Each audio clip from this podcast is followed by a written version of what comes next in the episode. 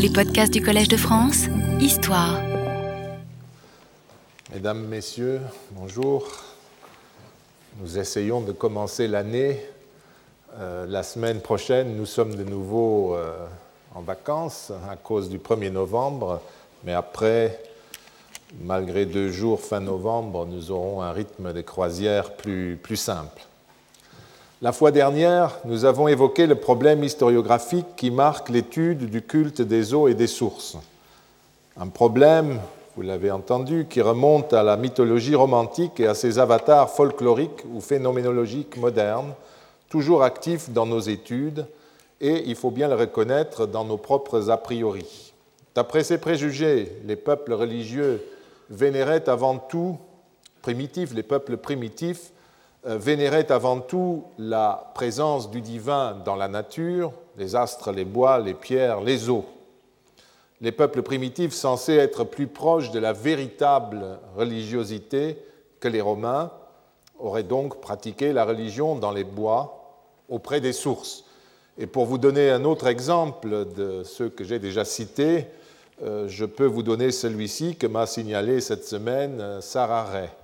Euh, elle provient d'une carte postale de Camille Julien, dont nous avons déjà parlé, et je vous ai dit qu'il était à l'origine un peu de certaines, idées fixes, de certains topoi sur les cultes des sources.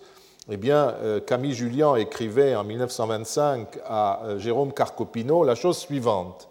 Je me suis demandé si dans le mythe de la louve allaitant deux jumeaux, vous le connaissez, il n'y avait pas la simple zoomorphisation de la source nourricière, et il souligne source nourricière, comme si souvent d'ailleurs, comme ailleurs, loupe étant dans le monde italo-celtique le nom d'une source.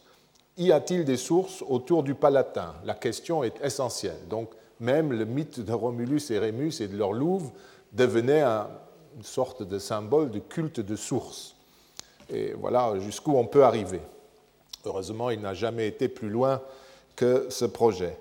Ainsi dressait-on, euh, par exemple en France, je vous l'ai dit, la carte de toutes les sources vénérées par les villageois modernes pour obtenir ainsi celle des cultes de sources gallo-romains, recouvrant, recouvrant à leur tour la topographie religieuse celtique.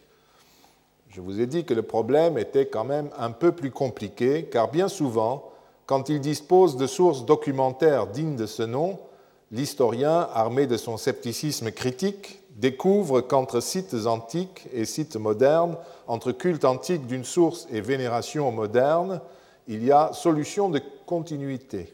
Dans certains cas, il n'existe aucun lien. Nous sommes donc contraints d'avancer de manière très prudente et de nous occuper d'abord des données satisfaisantes, c'est-à-dire claires et explicites, avant de nous occuper de sites dépourvus d'informations explicites. Pour entrer en matière, nous nous sommes demandé ce qu'était un phénomène naturel pour les anciens, ce qu'ils disaient par exemple d'un bois sacré ou d'une source sacrée, pour quelles raisons ceux-ci étaient à leurs yeux sacrés, et ce que cela voulait dire pour eux? J'ai commencé à décrire la manière dont les historiens modernes ont appliqué le mythe romantique, c'est-à-dire ont défini par exemple, les bois sacrés. Je vous ai parlé de Joseph Ambros Hartung qui demeurait très près des définitions antiques et considère le bois sacré comme une clairière tracée dans un émousse ou dans une silva. Au tournant du 19e et du 20e siècle, la définition perd de sa netteté. Au lieu de partir des définitions des anciens, comme Hartung, les historiens se conforment à une représentation moderne du bois sacré qui tente à occulter les données antiques sous les frondaisons d'un thème idéologique remontant au XIXe siècle. Construit autour des sources romaines, des sources écrites romaines, ce thème, ce thème aplatit l'épaisseur des notions en cause, les rend échangeables et paraît dispenser l'historien de poursuivre l'enquête. Contrairement aux anciens, pour qui une chose sacrée est la propriété d'une divinité, je le répéterai euh, à chaque fois, n'est-ce pas Tellement cette idée euh, doit être enracinée. Euh, contrairement aux anciens, donc, euh, pour qui une chose sacrée est la propriété d'une divinité, ce qui signifie qu'elle a, été donnée par un acte officiel à une divinité, les modernes attribuent à, l'objet sacré une vertu intrinsèque, une vertu sacrée intrinsèque au point d'en faire une divinité. Je vous ai déjà cité l'exemple de Martin Nilsson, l'historien de la religion grecque. Voici son raisonnement. Nilsson fonde sa théorie du bois sacré sur le culte des arbres primitifs. L'évolution, ensuite, aurait fait le reste. À l'époque archaïque et classique, toutefois, les Grecs n'auraient plus considéré les arbres comme sacrés, euh, alors qu'ils possédaient de nombreux bois et arbres sacrés. Mais à la campagne, écrit-il, le culte des arbres aurait continué sa vie de façon souterraine pour ressurgir à l'époque hellénistique. Vous vous rappellerez certainement la théorie de Grimm, de Jacob Grimm, que j'ai citée, qui est ici, euh, en toutes lettres, appliquée aux Grecs. Nilsson, je vous l'ai dit, n'avait en fait aucun argument en dehors des textes de Sénèque et de Pline, que nous examinerons longuement dans la suite, et d'un vase grec. Tout le reste était romain, n'est-ce pas, dans sa documentation. Or, il devait parler des Grecs. L'interprétation que Martin Nilsson donne du seul témoignage classique grec qu'il pouvait citer livre un bel exemple de sa démarche. Il s'agit de, ce cratère à cloche, à figure rouge, provenant de Gela, en Sicile, qui représente un thiase euh, dionysiaque. L'image n'est pas très belle, mais on voit parfaitement. Un thiase dionysiaque en arrêt devant un édifice aux portes fermées et surplombé par les branches d'un arbre. Faute de parallèle, cette représentation est actuellement incompréhensible d'après ce que m'ont dit les spécialistes, en dépit des nombreuses interprétations données de cette scène, des interprétations souvent hautes en couleur euh, que je passerai. Rien ne permet de décider qu'il s'agit sur cette image d'un sanctuaire, ni surtout que ce sanctuaire concernait l'arbre que vous voyez là. Pourtant, Nilsson considère qu'il s'agit d'un téménos voué au culte d'un arbre. Comme justification de cette description, il affirme, je cite, que les Grecs connaissaient la force qui habite, notez le présent habite, vonte, dans les arbres. C'est une affirmation globale, théologique pratiquement. Ce type d'interprétation de sources iconographiques ou archéologiques est typique. J'ai déjà cité l'étrange mise en cause du scepticisme du pur intellectuel qui essaye d'utiliser sans préjuger les textes antiques pour y voir un peu plus clair. Ici, vous avez un exemple du fonctionnement non intellectuel de l'interprétation. Le chercheur déchiffre un document à partir de ses propres conceptions naturelles, en quelque sorte, de la religion, et notamment de la religion de la nature, la nature religion chère aux romantiques. Cette interprétation, n'est-ce pas, elle est datée euh, chez Nilsson, mais euh, elle figure toujours comme telle dans le Oxford Classical Dictionary, qui vient d'être refait et mis à jour euh, ces dernières années. Et c'est ce que vous trouvez sous la rubrique arbres, trees. Je préfère personnellement quelques indications solides fondées sur des sources antiques explicites à ce genre de théorie folklorisante. Mais revenons à Nilsson et à notre sujet. Pourquoi ce grand savant s'est-il livré à cet exercice de haute voltige pour prouver la théorie de la nature divine des arbres et de leur culte Qu'un siècle plus tôt, le grand philologue Ulrich von Wilamowitz-Möllendorf, pourtant ardent défenseur d'une religion fondée sur le sentiment et l'émotion, a toujours récusé.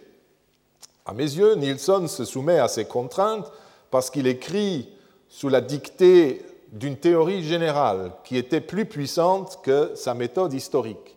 Il est vraisemblable que cette théorie correspondait à l'attachement profond que le savant suédois éprouvait je le sais par mon ami Jesper Svenbro, pour la campagne et les traditions paysannes. Martin Nilsson n'est d'ailleurs pas le premier à avoir utilisé cette théorie. Comme je l'ai déjà signalé, on la trouve dans la plupart des encyclopédies de la fin du XIXe siècle et des débuts du XXe, et euh, on le trouve notamment au milieu du XIXe siècle pour les Romains sous la plume de Ludwig Preller. Prenons encore cet exemple. Dans sa mythologie romaine, Prel observe le même glissement de la vénération des dieux dans un bois sacré, qui est largement attesté dans les documents antiques, vers le culte des arbres, qui ne l'est point. Faute de témoignages explicites, Preller se contente de déclarer que les campagnes italiennes ont persévéré dans les pratiques religieuses les plus primitives et ont continué à vénérer les arbres et l'eau malgré l'émergence progressive dans les villes de théologie et de cultes plus raffinés. J'attire votre attention sur l'association faite par Prélaire des arbres et de l'eau qui vous explique pourquoi j'analyse d'abord la définition des bois sacrés faite par mes prédécesseurs. Nous parlons en fait du même objet, n'est-ce pas, parce que c'est toujours associé. Vous aurez aussi noté le renvoi aux campagnes et à leur dévotion primitive qui aurait conservé la religiosité en quelque sorte originelle, qui vénérait les forces de la nature et qui voyait Dieu dans la nature. Ludwig Preller est plus bavard que Martin euh, Nilsson et révèle les raisons de la valorisation du culte des arbres. Il considère que ces cultes sont nés parce que dans les bois ou aux sources des cours d'eau, la force élémentaire de la nature, une force purificatrice, nourricière, vivifiante et enthousiasmante, je cite bien entendu, est directement révélée par la main créatrice de la nature. D'après Preller, les anciens et pouvons-nous ajouter en développant son raisonnement les paysans dans nos campagnes, possédaient auraient possédé au plus haut point le sentiment de ce qu'on peut appeler le surnaturel dans la nature, das Dämonische, le démonique. Ce surnaturel se manifeste dans le silence des bois, entre les cimes des montagnes, près des sources et de leurs majestueux murmures, et agit puissamment sur toute âme sensible. C'est en ces lieux que les anciens entendaient plus distinctement qu'ailleurs la voix de la divinité. Ce sont là, vous l'aurez compris déjà par tout ce que je vous ai dit sur ce thème, des traductions, des citations et non mon opinion. Les preuves apportées ne varient pas. Sénèque et Pline avant tout, toujours ces deux textes. Et enfin, les textes normatifs ou hagiographiques de l'Antiquité tardive et du Moyen Âge. Quand on relit ces textes normatifs chrétiens qui ne s'embarrassent pas de détails, on remarque que les autorités chrétiennes attribuent volontiers les sources à des démons, à des puissances démoniaques. Sans vouloir ouvrir cette question, je me demande d'ailleurs si ces formules ne remontent pas à la vénérable tradition des pères de l'Église pour qui tous les dieux du paganisme étaient en fait des démons. Il y a comme ça, puisque tout ce monde écrivait en latin, n'est-ce pas, un passage de l'un à l'autre.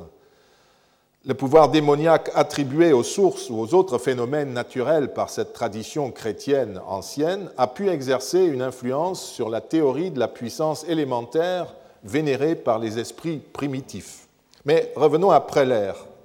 À son exposé explicite des raisons et des modalités du culte célébré dans un bois sacré ou au bord d'une source, Preller ajoute un deuxième élément il note que les Romains agissaient sur ce point comme, je cite, nos ancêtres en Allemagne, fin de la, des guillemets, et que les sources romaines le disent en toutes lettres. Même couverture boisée en Italie et en Germanie, même culte, même simplicité et profondeur religieuse. Ludwig Preller n'est pas l'inventeur de cette théorie du culte de la nature sacrée, du divin présent dans la nature que toute âme sensible sentirait, et que l'âme allemande ressentirait depuis toujours. Comme il l'indique en note, il a pris cette représentation chez Karl Bötticher, auteur d'un livre sur le culte des arbres chez les Grecs, et qui lui-même, le dit clairement, a repris la théorie à Jacob Grimm. Vous voyez, le cercle se ferme très facilement. Dans son Baumkultus, culte des arbres, Bötticher déclare que les premiers sièges identifiables des dieux étaient les sources, les cavernes, les arbres.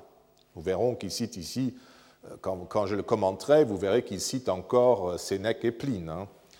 Caractéristique de l'ère du polythéisme naissant, ces cultes auraient succédé au monothéisme originel des Hélènes et auraient précédé le polythéisme anthropomorphique. Ce sont là encore des théories religieuses du romantisme allemand pour la succession des, des monothéismes au polythéisme, etc. Le culte primitif ne se serait pas adressé à la matière ou à l'image, mais à la force divine œuvrant dans la nature. Les témoignages évoqués sont toujours Sénèque et Pline, ainsi que les textes chrétiens tardifs évoquant des sacrifices offerts aux arbres par les païens, et le démonique, n'est-ce pas, à l'arrière-plan. Dans sa mythologie allemande de 1836, Grimm constate que le culte célébré dans les bois sacrés des anciens Germains, tel celui des Naharval, décrit par Tacite dans la Germanie, c'est pour ça que les Allemands pensent toujours comme ça, puisque Tacite le dit des Germains de son époque, n'est-ce pas? Eh bien, euh, Grimm constate que ce culte était dépourvu d'images et de rites excessifs, concernait le bois lui-même, ou plus précisément un arbre particulièrement beau de ce bois.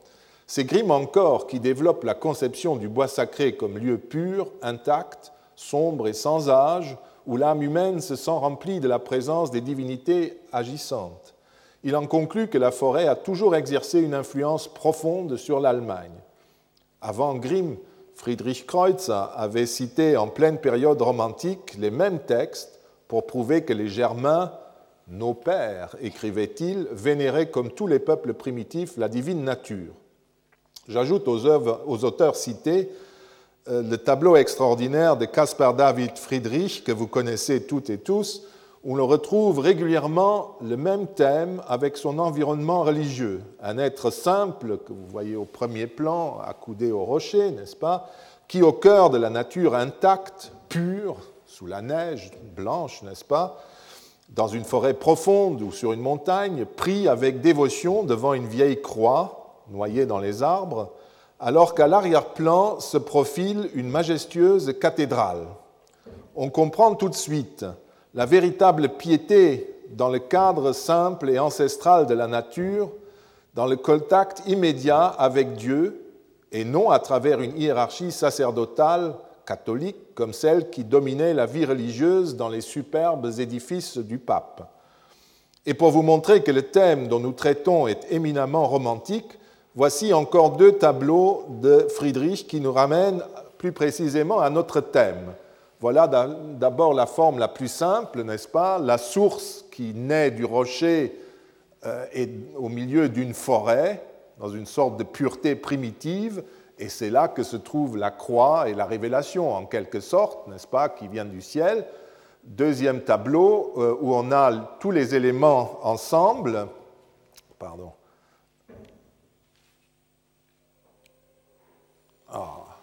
Je revienne en arrière. Voilà.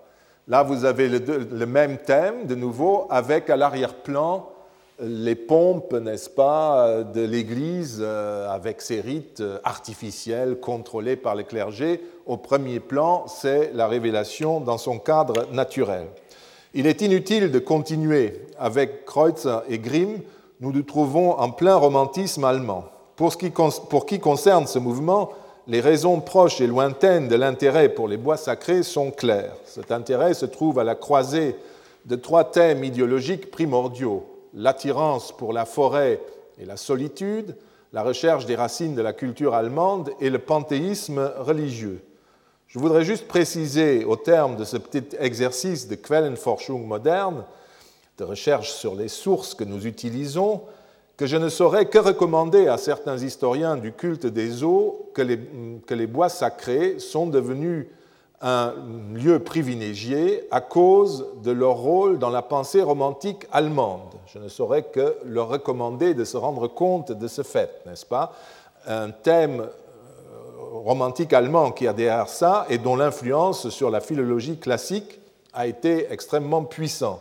C'est dans les forêts, par le sentiment, l'émotion et l'élan de l'âme que les romantiques, les romantiques de la réforme aussi, parce que c'est une image euh, réformée, anticatholique, n'est-ce pas, que, se euh, que l'homme, l'âme des romantiques, trouvait un accès immédiat à la divinité. Comme l'écrit Robert le Gros, la nature suscite le sentiment de l'infini, de la petitesse des choses humaines, d'une force et d'une violence surnaturelles, et en même temps le sentiment qu'un esprit la pénètre, qu'une âme l'habite. Cette nature divine fait naître en même temps l'effroi et l'extase.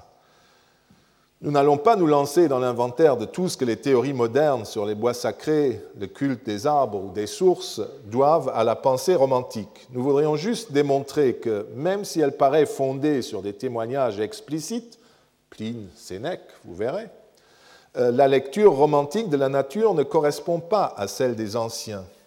Le spectacle de la nature intacte, impressionnante et pour ainsi dire originelle suscitait chez les anciens un certain effroi, certes, mais cet effroi ne provoquait pas l'extase mystique. Tout au contraire, le frisson éveillait la raison et des réactions religieuses tout à fait rationnelles.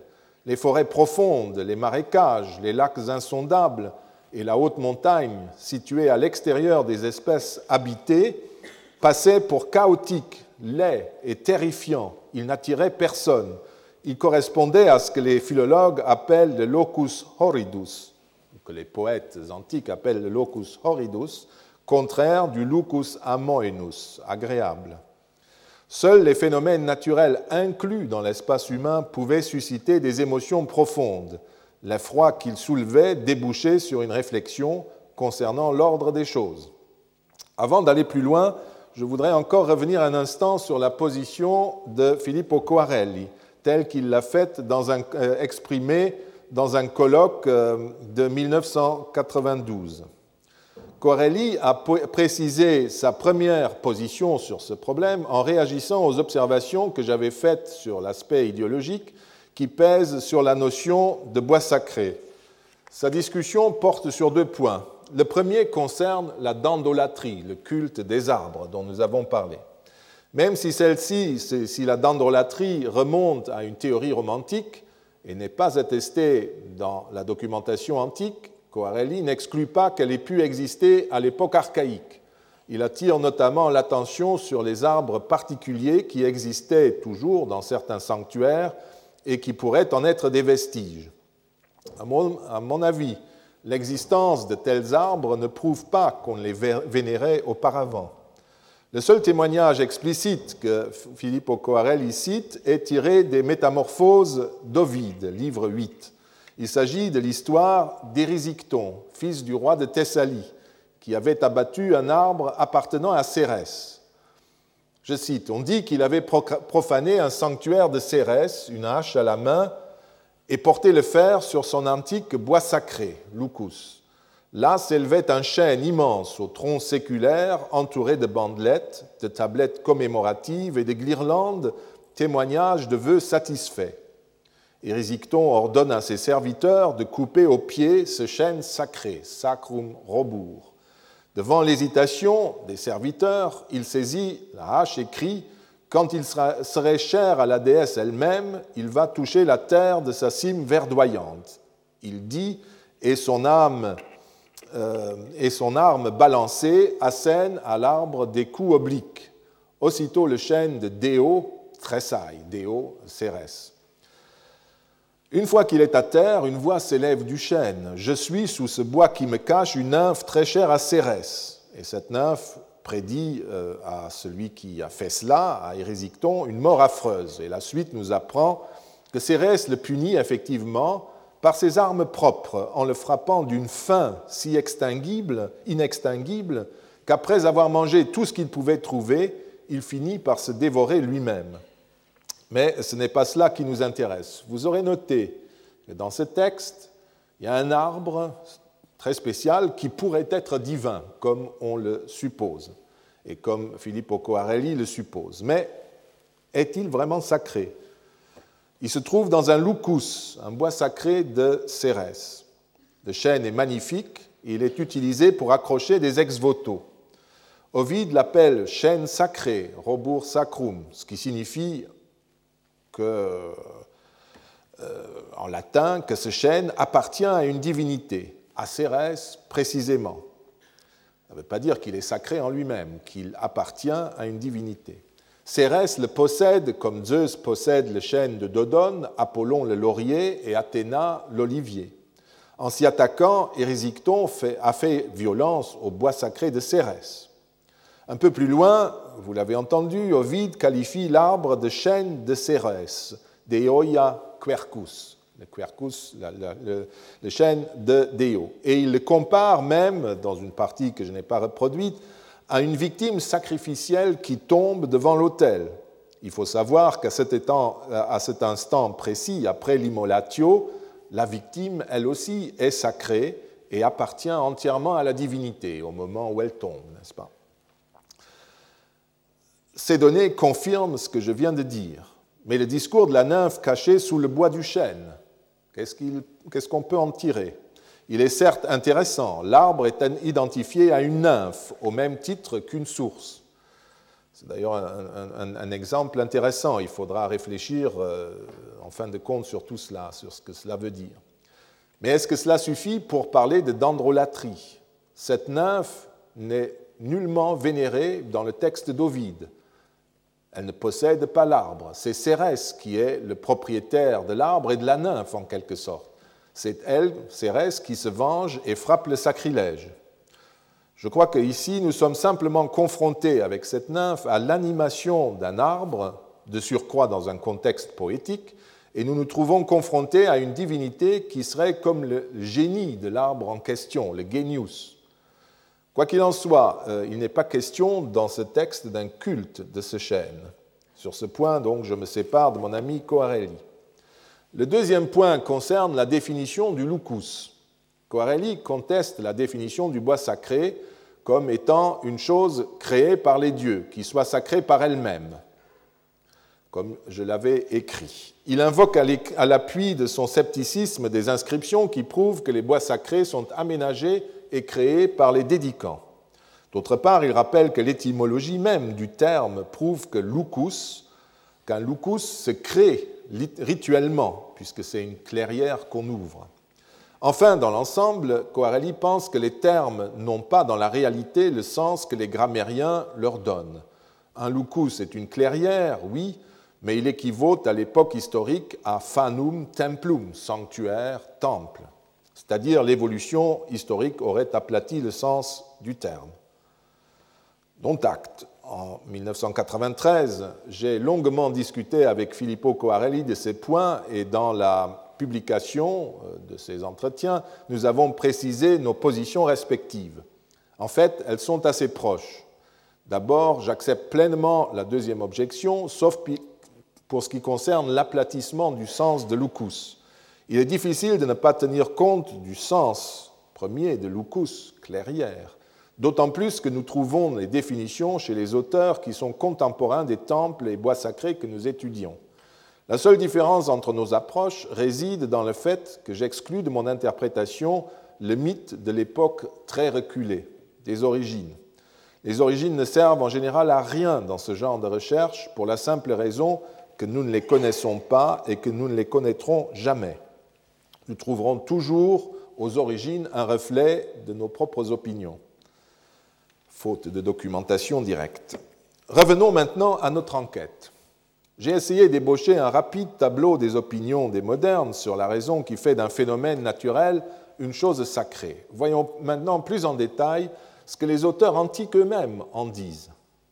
Regardons d'un peu plus près, regardons pardon, d'un peu plus près ces textes de Pline et de Sénèque que tous invoquent depuis le début du XIXe siècle.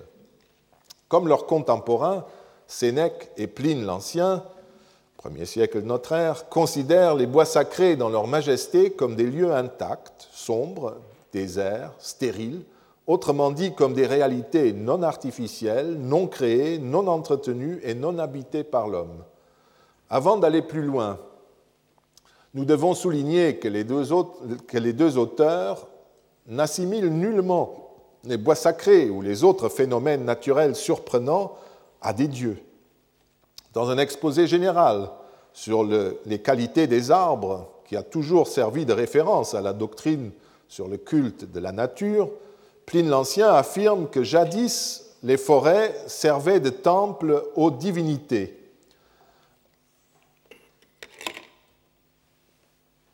C'est dans les forêts, avant de résider, je, traduis littéralement, n'est-ce pas, avant de résider dans les bois construits de main d'homme, c'est dans les forêts que les dieux euh, habitaient et que les, euh, euh, et que les paysans dédient encore aujourd'hui, écrit-il, un arbre extraordinaire à la divinité. Vous voyez où Bötticher prenait ces, ces arguments. Nulle part, toutefois, Pline ne déclare que les dieux étaient des arbres ou les arbres des dieux. Aucun culte n'est rendu à ces arbres. L'amour, il y a un texte un peu ambigu, c'est l'amour d'un certain Pacienus crispus pour un arbre extraordinaire du territoire de Tusculum, dans les monts Albins. Pline en parle au livre 16, mais je crois que ce document n'a rien à faire ici. Passienus se conduit à l'égard de cet arbre comme à l'égard d'un ami. Il l'embrasse, il le serre dans ses bras, dort à son pied, l'arrose de vin, ce qui, dans le contexte, n'est à mon avis pas à comprendre comme un geste cultuel, mais à l'instar des gestes précédents, comme un acte d'amitié et de convivialité. Crispus verse à boire à son arbre. Car de toute façon, si l'arbre était une chose sacrée au sens romain, il serait impossible de l'embrasser et de l'approcher de façon aussi familière, parce qu'en général, on ne touche pas à un objet sacré. Mais on peut toujours admettre que cet excentrique est, à titre privé, célébré chez lui un culte à un arbre. Il existe aussi un passage chez Lucain qui est plus sérieux, parce que là le contexte paraît beaucoup plus clair, dans lequel le poète reflète, se réfère à un vieux chêne qui a perdu ses feuilles, mais qui, c'est le dernier terme que j'ai marqué euh, dans la citation, qui est colitour, qui est vénéré, ou quelque chose de ce, genre. Le problème concerne le sens du verbe colérer. Ce verbe peut signifier que l'arbre reçoit un culte chez ces barbares simplets, comme dans les campagnes simples, les simplicia que cite Pline l'Ancien pour ce culte des arbres. Dans ce cas, on se demande à quel dieu ce culte s'adresserait, à la déesse Quercus, ce qui fait penser à quelques inscriptions de Gaulle qui concernent un dieu Fagus, Deus Fagus,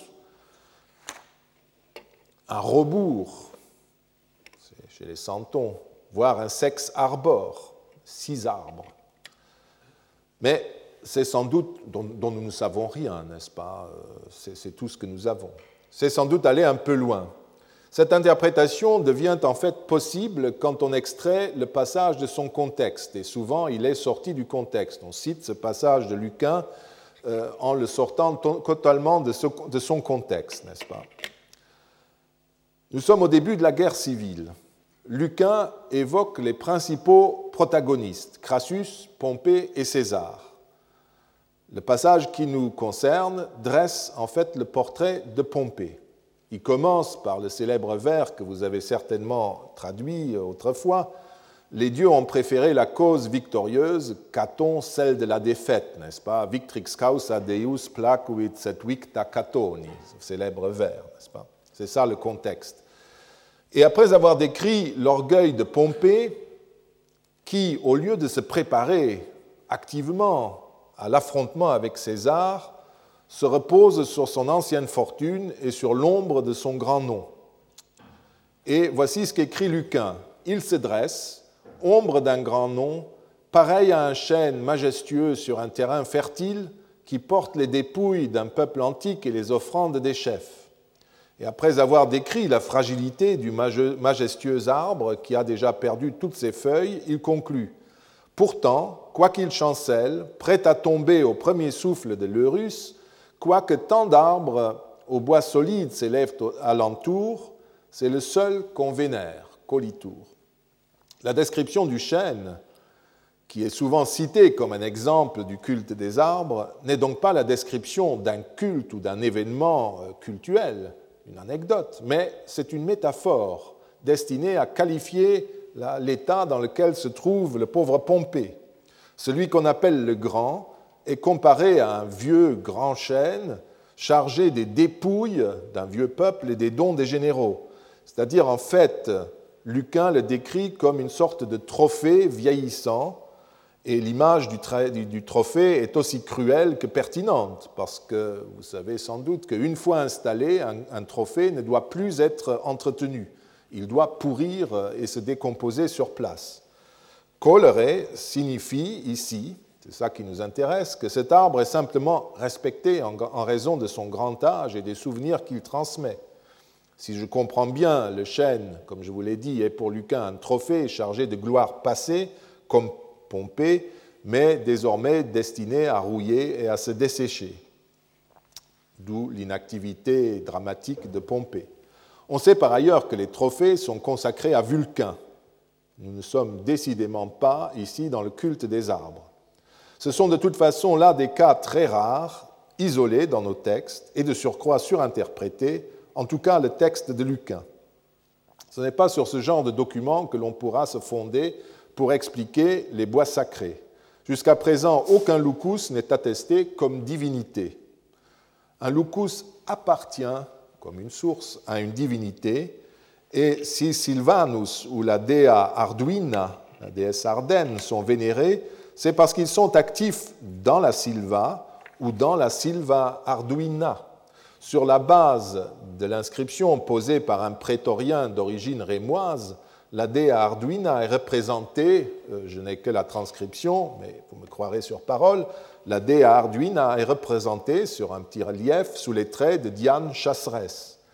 Mars Camulus étant le dieu principal des Rèmes et ces deux divinités topiques de notre rémois sont associées à un raccourci militaire du panthéon romain euh, des, militaires, Jupiter, Dieu suprême, Mercure, les déplacements des soldats euh, expliquent bien la présence de Mercure, et enfin Hercule, le dieu du retour victorieux, cher à tous les soldats. Revenons à Sénèque. Donc, euh, dans les autres documents, rien qui ne puisse nous intéresser. Chez Sénèque, il s'agit d'illustrer à Lucilius comment un spectacle extraordinaire conduit à la supposition qu'un Dieu est à l'œuvre dans cette chose ou dans un homme car Sénèque veut démontrer à Lucilius qu'il y a un Dieu dans chacun d'entre nous. Et si nous faisons quelque chose d'extraordinaire, c'est que ce Dieu nous pousse à le faire. Les phénomènes naturels servent de preuve.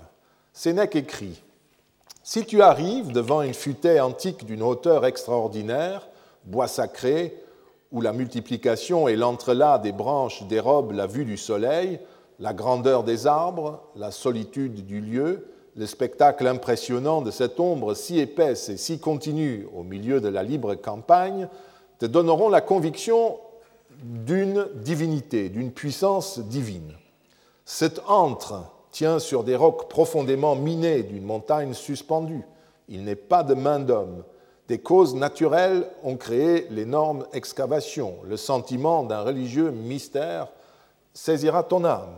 Nous vénérons la source des grands fleuves. Vous voyez comment il associe toujours les, éléments. nous vénérons la source des grands fleuves. Des hôtels marquent la place où une rivière souterraine a soudain largement jailli. On honore d'un culte, culte les sources d'eau thermale. La couleur sombre, l'insondable profondeur de leurs eaux ont conféré à certains lacs un caractère sacré. Le spectacle d'un vieux, bois sacré provoque ainsi un choc, mais cet ébranlement ne frappe pas l'âme sensible, anima, comme la traduction de François Préchac le laisse entendre, mais elle frappe, le texte le montre, le dit, l'animus, l'esprit, et suscite un mouvement de recul respectueux plutôt qu'un élan émotionnel mystique. L'aspect exceptionnel du lieu signale l'intervention d'un Dieu, du nuis ou d'un noumen divin. Puissé, créé et poussé à des hauteurs ou à des profondeurs effarantes par la volonté d'un Dieu, un lucus révèle par son aspect miraculeux qu'il n'est pas de ce monde ou que son créateur et maître ne sont pas du monde des humains. Le noumen, ce terme, n'est-ce pas, évoqué par Sénèque à propos de ces phénomènes naturels, ne désigne jamais, jusqu'à l'époque d'Auguste et même au-delà, une réalité lumineuse, comme on lit souvent, une divinité. Georges Dumézil a prouvé définitivement contre les tenants de l'animisme que ni les emplois du terme, ni les contextes ne prouvent l'existence de cette forme divine diffuse et anonyme qui ressemble tant à l'âme du monde, à la Weltzelle des romantiques. En tout cas, le texte de Sénèque est parfaitement clair, comme le sont également celui de Virgile, décrivant au livre 8 de l'Énéide la visite d'Énée sur le futur site du Capitole. Un texte qui est d'ailleurs cité euh, par Sénèque dans la description que je, que je vous ai lue. Ou encore la description euh, par le chronographe Pomponius Mela, premier siècle de notre ère, de l'antre de Cilicie. Les dieux habitent ces lieux il n'y a rien qui ne soit digne d'un culte. et ne se révèle, pour ainsi dire, avec une sorte de puissance divine, conclut Pomponius Mela dans son texte. Virgile n'écrit pas dans ce fameux passage euh, Quis Deus incertum est, est Deus, mais si vous lisez bien, il écrit Quis Deus incertum est, habitat Deus. Ce bois, cette colline au, sommet plein d'ombre, hein, il s'agit du Capitole, quel Dieu? On ne sait. En tout cas, un Dieu l'habite. On ne dit pas c'est un Dieu. Un Dieu l'habite. Et euh, il s'agit de Jupiter, comme le, précise Évandre en disant Mes Arcadiens croient y avoir vu Jupiter en personne, credunt se vidisse Iovem. Et non un pouvoir lumineux, comme on disait autrefois. Et le specus de Cilicie est euh, Augustus et vere sacer. Il est auguste, pur, n'est-ce pas, et réellement sacré et il est habité par des dieux et digne euh, d'être cru comme tel, etc. Le merveilleux donc est le signe du divin, il renvoie à l'intervention d'une divinité, à son action, à sa volonté, à son noumen, à sa présence dans un lieu ou un antre, et non à la divinité de ce lieu ou de cet être ou à la nature créatrice. Autrement, l'homme idéal imaginé par Sénèque dont on reconnaît qu'il est habité par le souffle d'un Dieu, serait lui-même Dieu, ce qui ne correspond ni aux intentions ni aux opinions de Sénèque. Par conséquent, les exemples pris par Sénèque pour illustrer son argumentation ne peuvent pas être interprétés différemment. Les bois sacrés, les cavernes, non manufactas, qui ne sont pas faites d'une main, d'une main humaine, les fluminum capita, les sources des fleuves, les sources chaudes ou les étangs insondables sont l'œuvre, sont la propriété et ou le lieu de résidence d'une divinité. Ils ne sont pas les dieux eux-mêmes. Sacrés en tant que propriété et lieu de résidence d'une divinité, les bois sacrés ou les sources portent la marque du non-humain, du surhumain. Car, il faut encore le souligner, sacre signifie, malgré les emplois métaphoriques du terme, ce qui appartient à un dieu, et même qui appartient à un dieu après consécration officielle par un agent du peuple romain.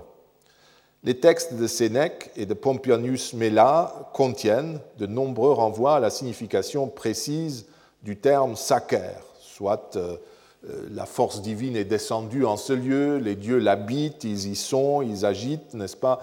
Ils se montrent dans cet endroit avec une sorte de volonté d'agir, etc. Je, vous ai à chaque fois souligné ces textes. Le problème de la relation entre la nature et la religion se pose sans doute en d'autres termes dans d'autres civilisations, mais il semble que dans le monde romain, c'est dans ces termes qu'il faut comprendre les sources. Même si le modèle de Grimm et de Bötticher et de nombreux autres ont remporté un succès d'autant plus large qu'ils sont familiers à l'oreille moderne. Quelle est alors la signification religieuse de ces bois sacrés à Rome?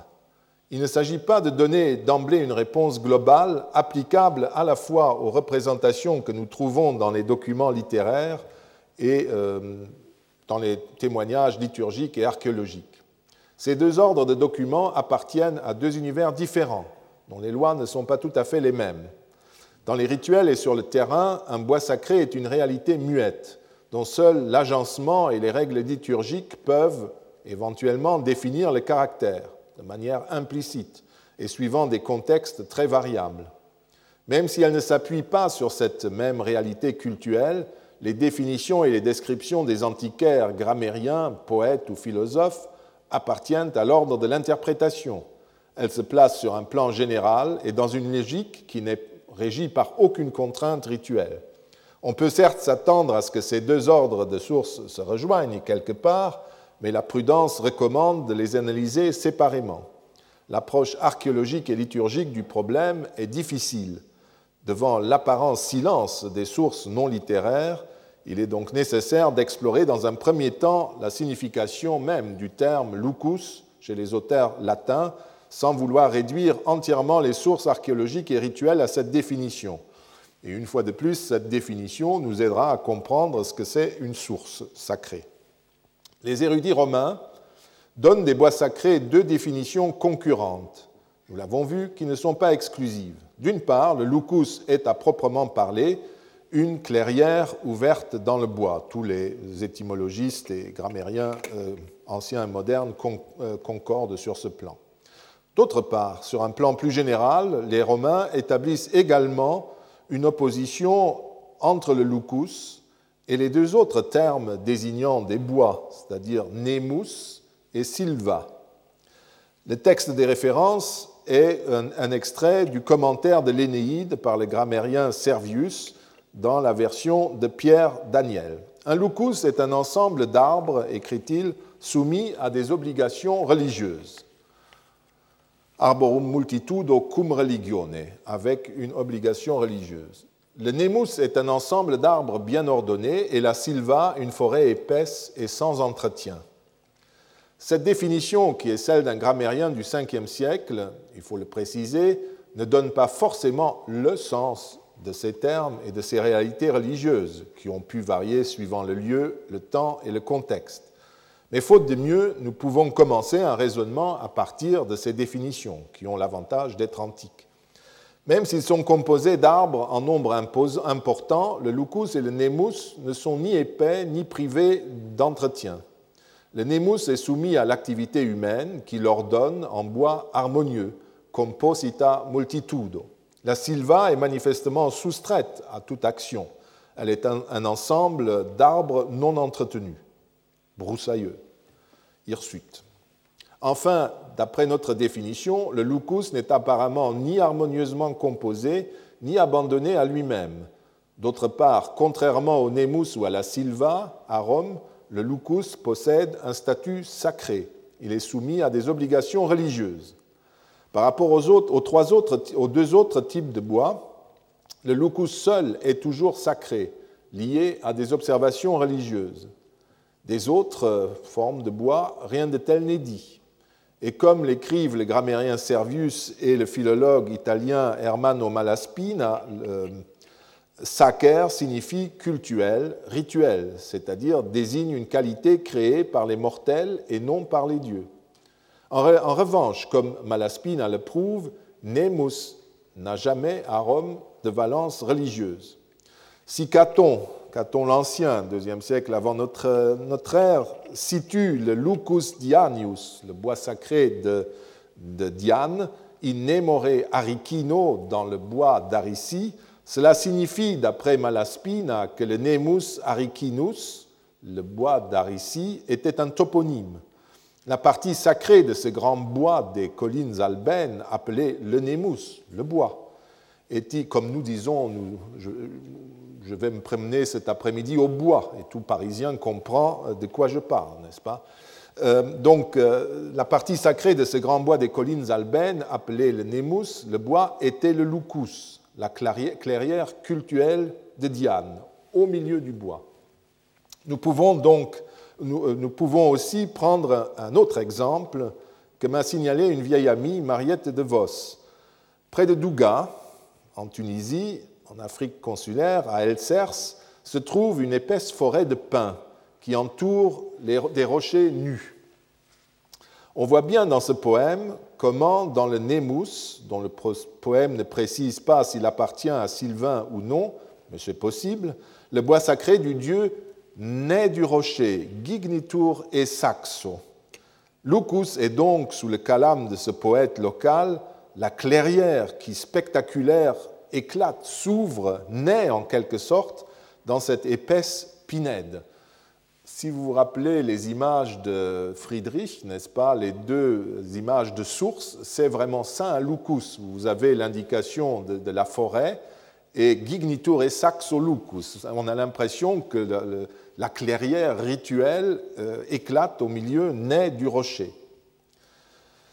Ce ceci me paraît exact. J'ajouterai un complément tout à l'heure, mais je voudrais tout de suite souligner que la définition porte sur des termes et des réalités précises, et non sur les choses en général.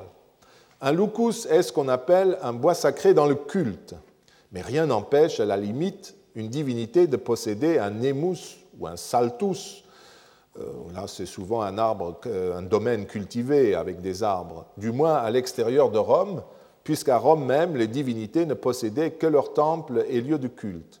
D'après les grammairiens et les emplois relevés par Hermano Malaspina, ou d'après le droit sacré romain, lucus serait en fait à Rome même le terme approprié pour parler d'un bois appartenant à une divinité, alors que, par exemple, le Saltus Virtutis, le bois de Virtus, situé dans, le delta du Pô, en Italie du Nord, est de toute évidence un bois quelconque appartenant à la déesse Virtus, Vaillance, ou à son temple.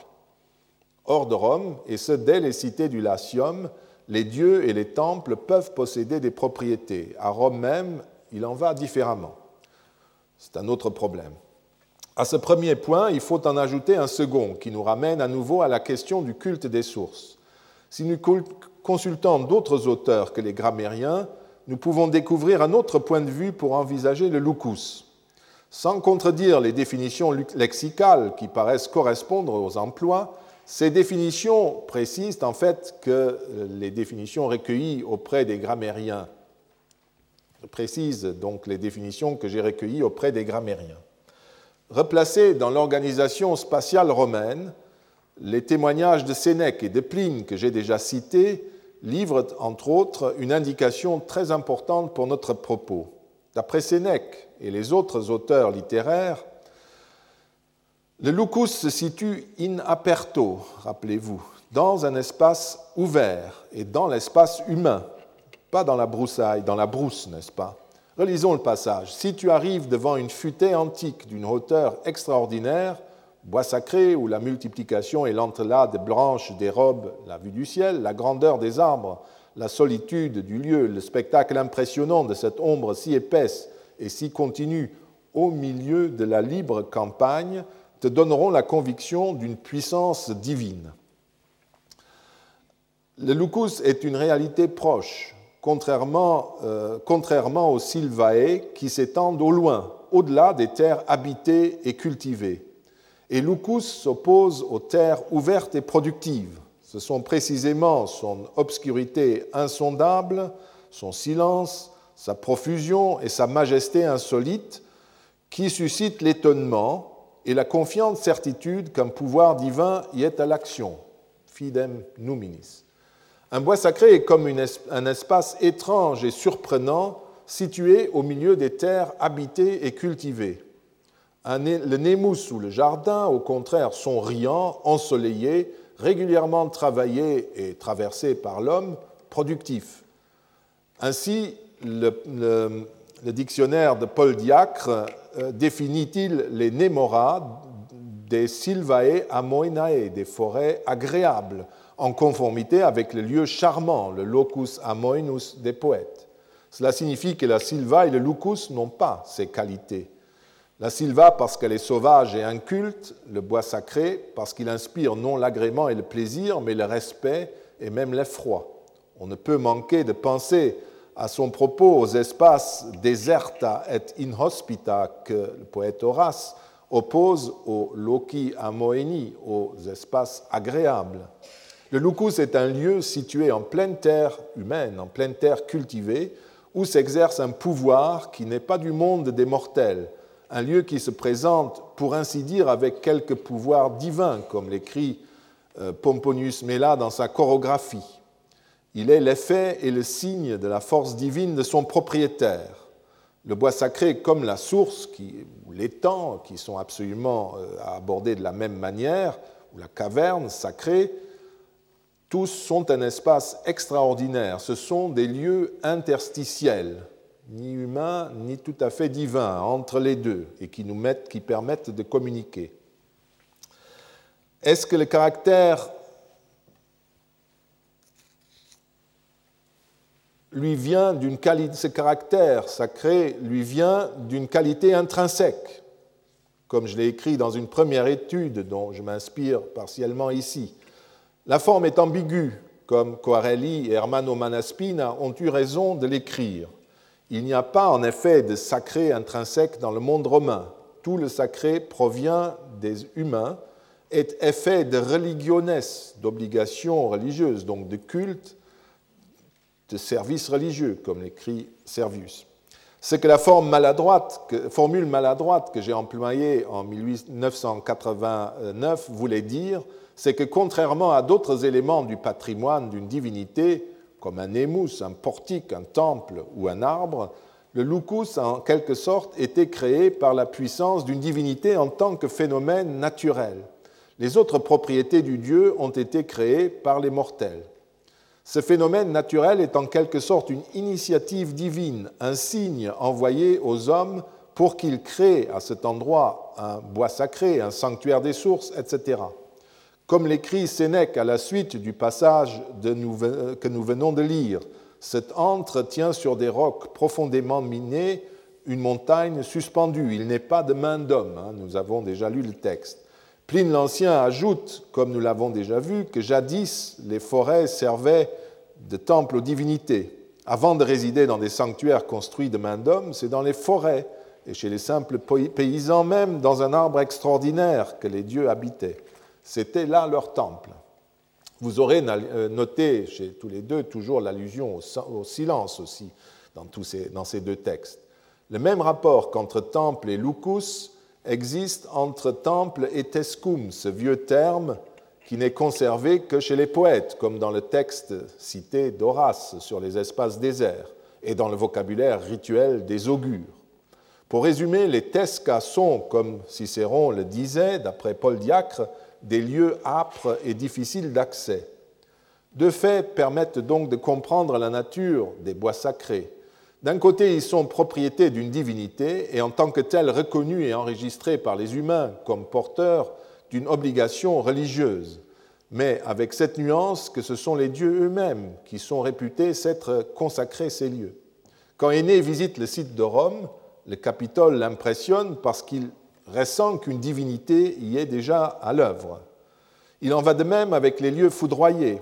D'un lieu où la foudre était tombée, les Romains pensaient qu'il devenait d'emblée religiosus parce que la divinité paraissait l'avoir dédié à elle-même, écrit Paul Diacre dans le résumé de Festus. Dans ce texte, religiosus désigne ce qui est marqué d'une obligation religieuse avec sans doute une nuance un peu péjorative étant donné le côté négatif de la foudre qui tombe, qui transmet un avertissement ou quelque chose de peu agréable. Ce qui paraît important, c'est, pour citer le dictionnaire de Festus, le fait que les divinités paraissaient s'être consacrées à elles-mêmes ces lieux. Toujours dans le passage déjà cité des lettres à Lucilius, Sénèque lui aussi écrit que la sombre couleur, l'insondable profondeur de leurs eaux ont conféré à certains lacs un caractère sacré. Je traduirais plutôt ont consacré certains lacs, car la consécration est pour ainsi dire l'effet du phénomène naturel surprenant. Dans un cas, une intervention directe, la foudre qui tombe et désigne un lieu, dans l'autre, un espace qui, par ses caractéristiques, apparaît comme une propriété divine et qui est ensuite enregistrée comme telle. Mais il convient de nuancer ces textes. Il s'agit d'interprétations et non de données cultuelles. En fait, les bois sacrés, comme les sources, etc., étaient rituellement définis dans des espaces euh, définis avec toutes les règles de l'art, comme l'espace d'un temple, par exemple. Par exemple, vous avez déjà vu le, le texte de Caton, qui raconte que le dictateur latin Egerius Bebius dédia, dédicavit, la clairière de Diane dans le bois d'Aricie. Il ne s'est pas euh, contenté de constater que Diane s'était révélée là, il a vu qu'elle était là, devant son miroir, devant ce lac euh, volcanique assez extraordinaire, n'est-ce pas? Lieu naturel extraordinaire, présence divine, mais ensuite, on met en marche la, machine rituelle et on, délimite, etc., ce lieu, on le borne et on le dédie suivant les règles de l'art. La différence est aussi marquée quand les augures définissent par la parole et libèrent un terrain, quel qu'il soit, afin de l'inaugurer, c'est-à-dire dans leur jargon, afin d'en faire un templum au sens premier, un terrain orienté selon les points cardinaux est défini après consultation de Jupiter. Le templum est un lieu installé en commun par Jupiter et les représentants de la cité. Le tescum ou le bois sacré, qui existait par exemple au Capitole avant la libération de ce lieu de toute servitude humaine ou divine, avant sa définition par la parole et cet acte d'inauguration par les prêtres que sont les augures, eh bien cet espace, cet tescum, était un lieu que les dieux avaient déjà eux-mêmes créé et occupé, témoin aîné et, euh, au moment de sa visite. Enfin, les rites des frères Arval en leur bois sacré montrent que le côté impénétrable et sauvage est en fait construit par les interdits, les expiations et les lagages rituels annuels de ce lieu. C'est une le bois sacré, la, la clairière sacrée, le lucus, est avant tout une catégorie rituelle. Et le reste, ce que nous avons lu et commenté aujourd'hui, ce sont des commentaires de rites ou des définitions lexicographiques. Mais ces interprétations ont l'avantage de révéler comment les anciens comprenaient les phénomènes naturels surprenants. La fois prochaine, nous regarderons ce que veulent dire alors les sources, les lacs et les fleuves d'après les anciens. Et vous avez déjà entendu toute une série de, données sur ce problème aujourd'hui. Et nous continuerons donc dans 15 jours, malheureusement, étant donné les lois du calendrier. Je vous remercie. Retrouvez tous les podcasts du Collège de France sur www.collège-de-france.fr.